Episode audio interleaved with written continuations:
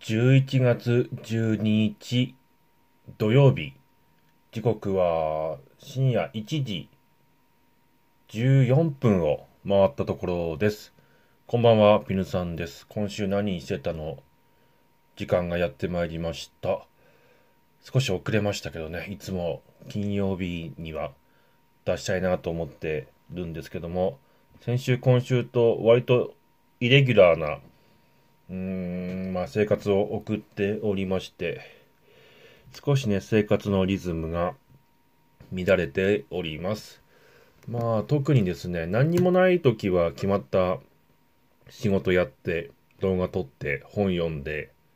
リングフィットやって一日が終わるというサイクルが基本かな基本になってるんですけども、えー、先週と今週は外出することが多くて、うん、まあもちろん家の雪囲いとかそういうのも終わりまして、車のタイヤ交換は、えー、予約を入れて、ディーラーの都合で来週の火曜日になりましたけども、まあそういった冬の準備を進めながらね、生活をしておりました。まあ庭の草を刈ったりですとか、えー、まあ、庭木を切ったり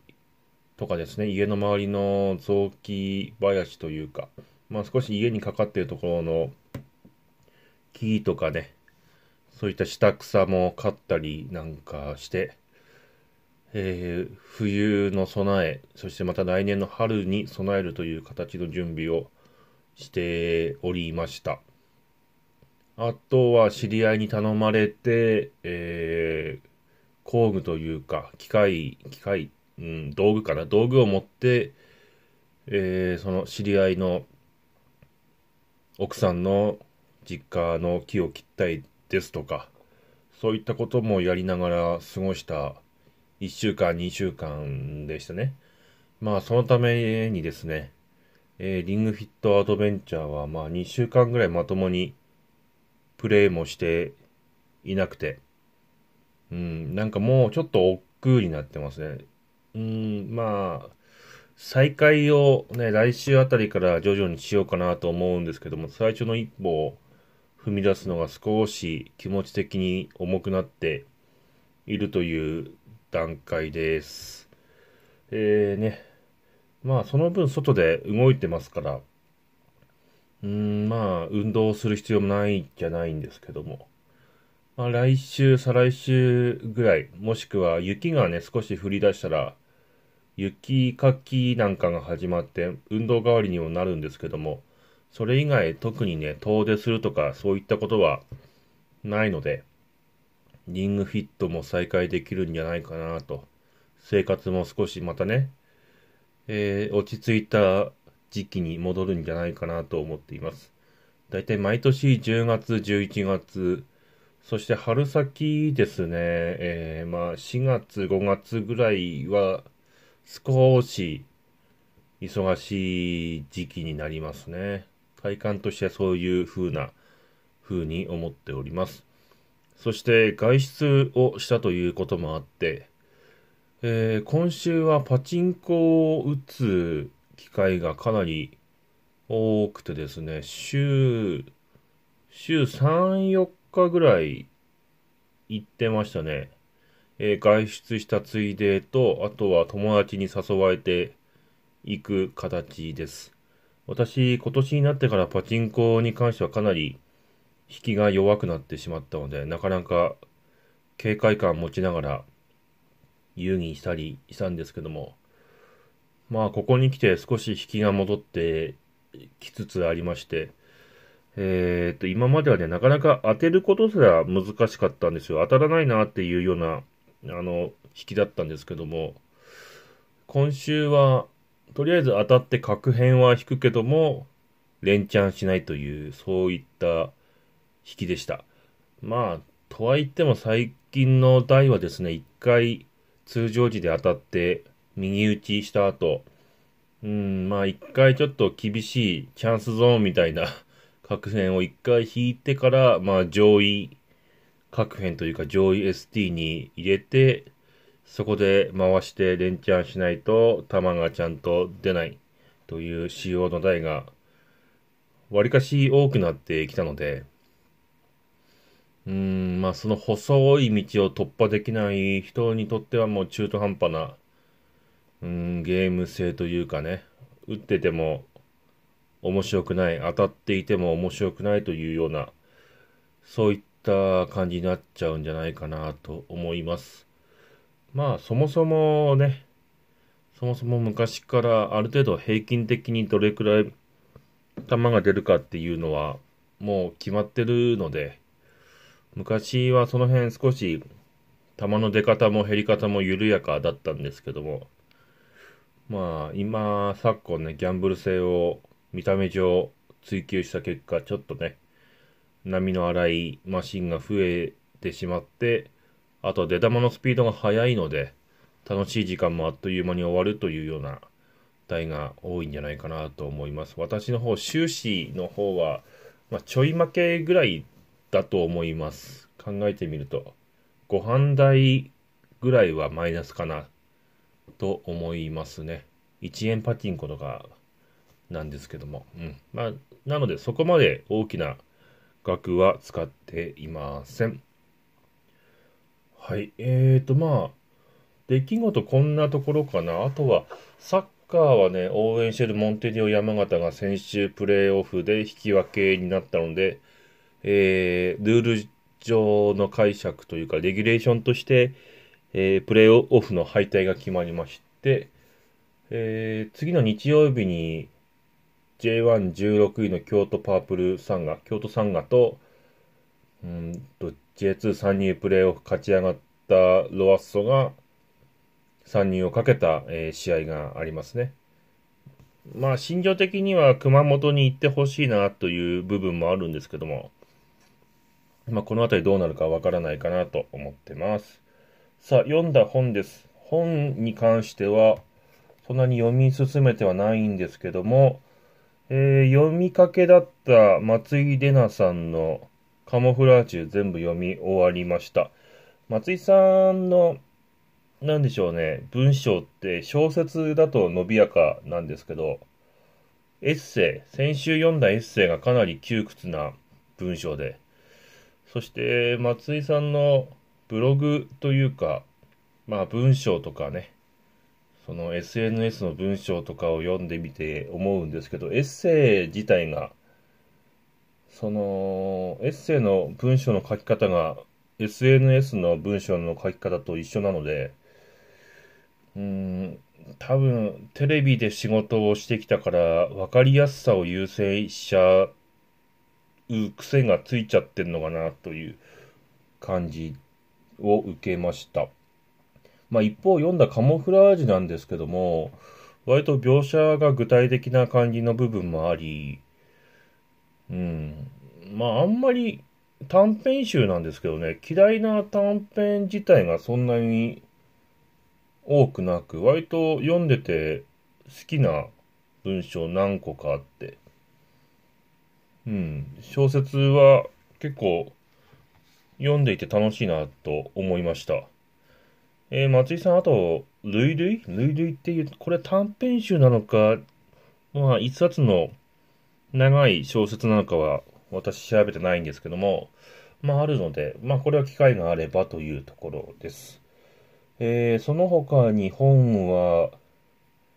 まあ特に読み進めてないかなと思いますね。振り返ってみて。えー、映像動画の方はネットフリックス中心に、まあちらほらいろいろ見てます。YouTube の方は、YouTube がね、なんか私あんまり見るものがなくてですね、ちょっと困ってるところですね。まあ、ちらほら暇つぶしに見るものはいっぱいあるんですけども、例えば、ご飯を食べながら何か見ようかなって思うと、案外見るものがないなーっていうのは、感覚としてあって、まあそういう風になったらネットフリックスに行って、何かレコメンドされるか面白そうなアニメないかなっていう風に見てます。私、アニメ自体はそんなに興味がない人間なんですけども、興味がないなりに、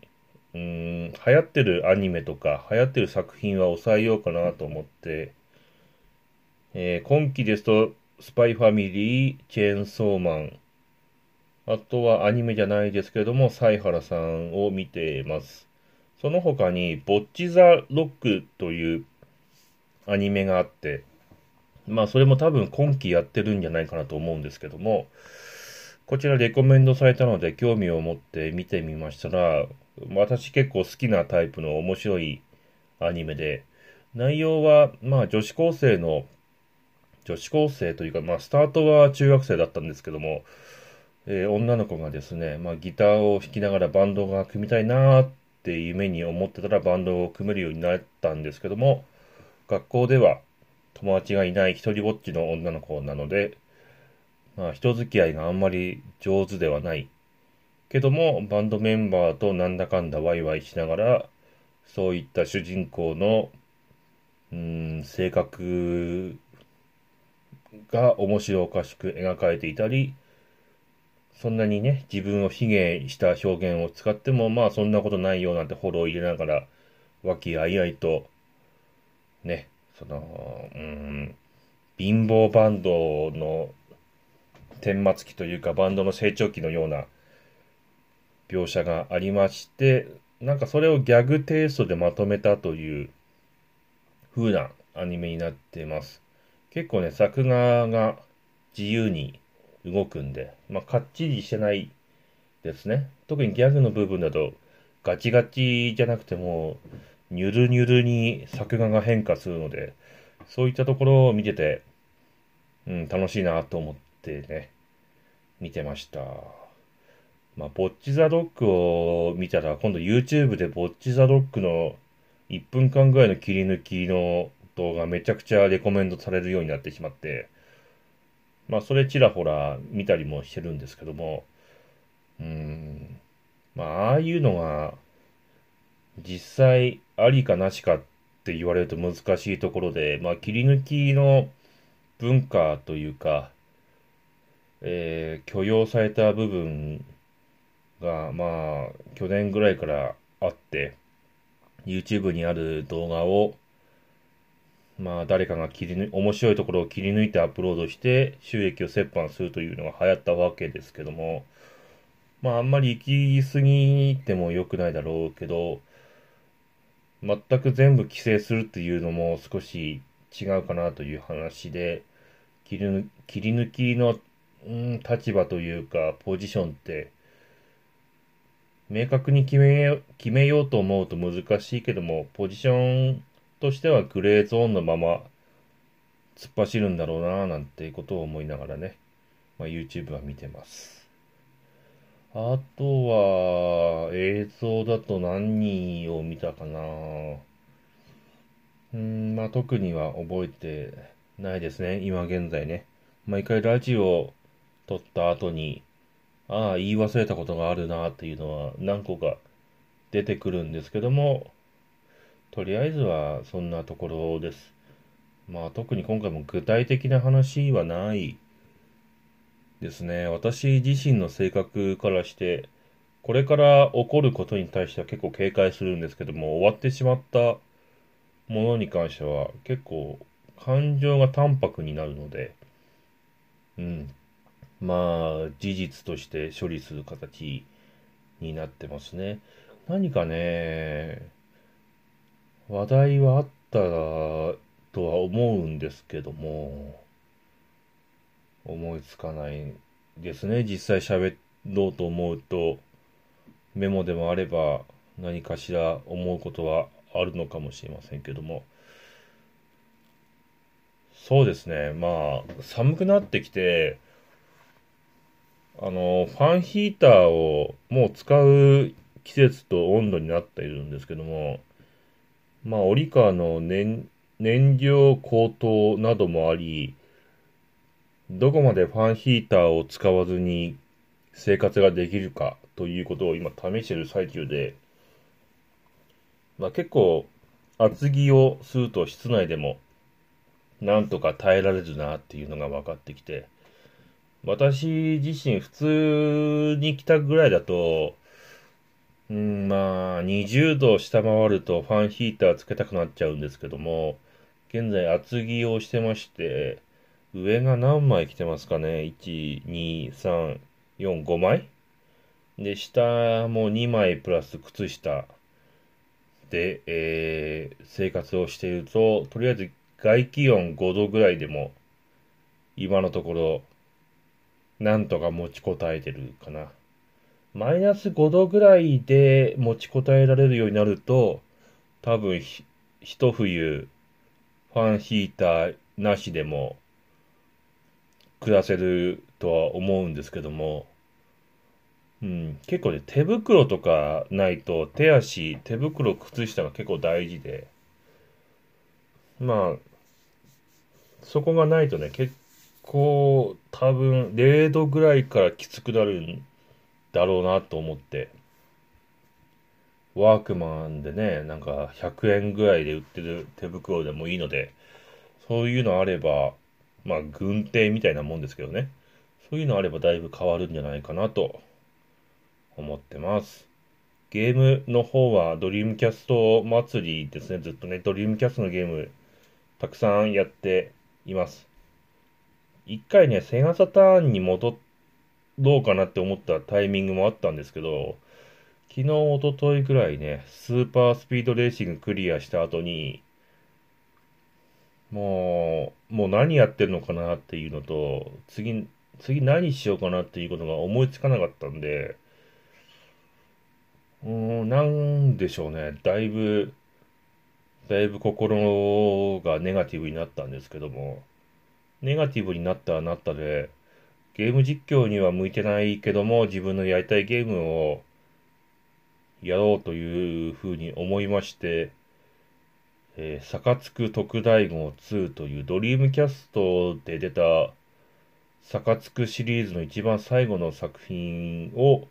えー、プレイし始めました。こちら J リーグにチームを新設しまして、え、優勝を目指そうというゲームになってます。ただめちゃくちゃ時間がかかるゲームなので、動画作るにしても、ゲーム実況として進めるにしても、かなりの労力がかかる割には、まあ、見てる人が面白いかと言われると、そこまで面白くはないだろうな、というようなジャンルです。やってる本人としては結構楽しいんですけど、うん、まあ、あんまり出力がないので、アクションゲームみたいに、その、瞬発力的な感情の起伏がないので、なんかこう地味にジャブが効いてるような、ようにね、嫌なことが重なるし、いいことはね、まあ、あるだろうけど、それも積み重ねですよね。毎試合戦って勝っていった積み重ねの先に優勝があって、負けが重なれば結構気持ちも重くなるという、まあそういうゲーム。まあ得てして最初の数年間が一番きつくて、お金が増えてくれば来るほど、まあなんとかね、うーん、楽しくなってくるというタイプのゲームをやっています。うん。本当はドリームキャストだけでそのまま一気にやりたいんだけども、セガサターンで出て、ドリームキャストで続編が出たというゲームもいくつかあって、まあそのためにセガサターンも一回何かプレイしようかなと思ってますね。で、まあある程度プレイしちゃったらもうセガサターンもドリームキャストも一旦片付けちゃって、まあそうするとゲームの環境としてはやりやすくなるところが少しあるので、新しいゲームとかの方がね、やりやすいところはあるんですよ。まあ映像も綺麗だしね。なのでまあ徐々に徐々にシフトしていけたらいいかなと思ってます。ショート動画の方はまあ今週ね、たくさんパチンコに行ったんで撮れた動画、まあそんな面白くないでしょうけども、うん、まあ少しね、編集して、縦型にしてアップロードしていこうと考えてますが、まあこれ徐々に徐々にやっていく形を 失礼。撮ります。YouTube の方ね、タブが分かれたんで、結構ショート動画、うん、まあ、インスタグラムとか、Twitter に写真を上げる感覚で上げられるので、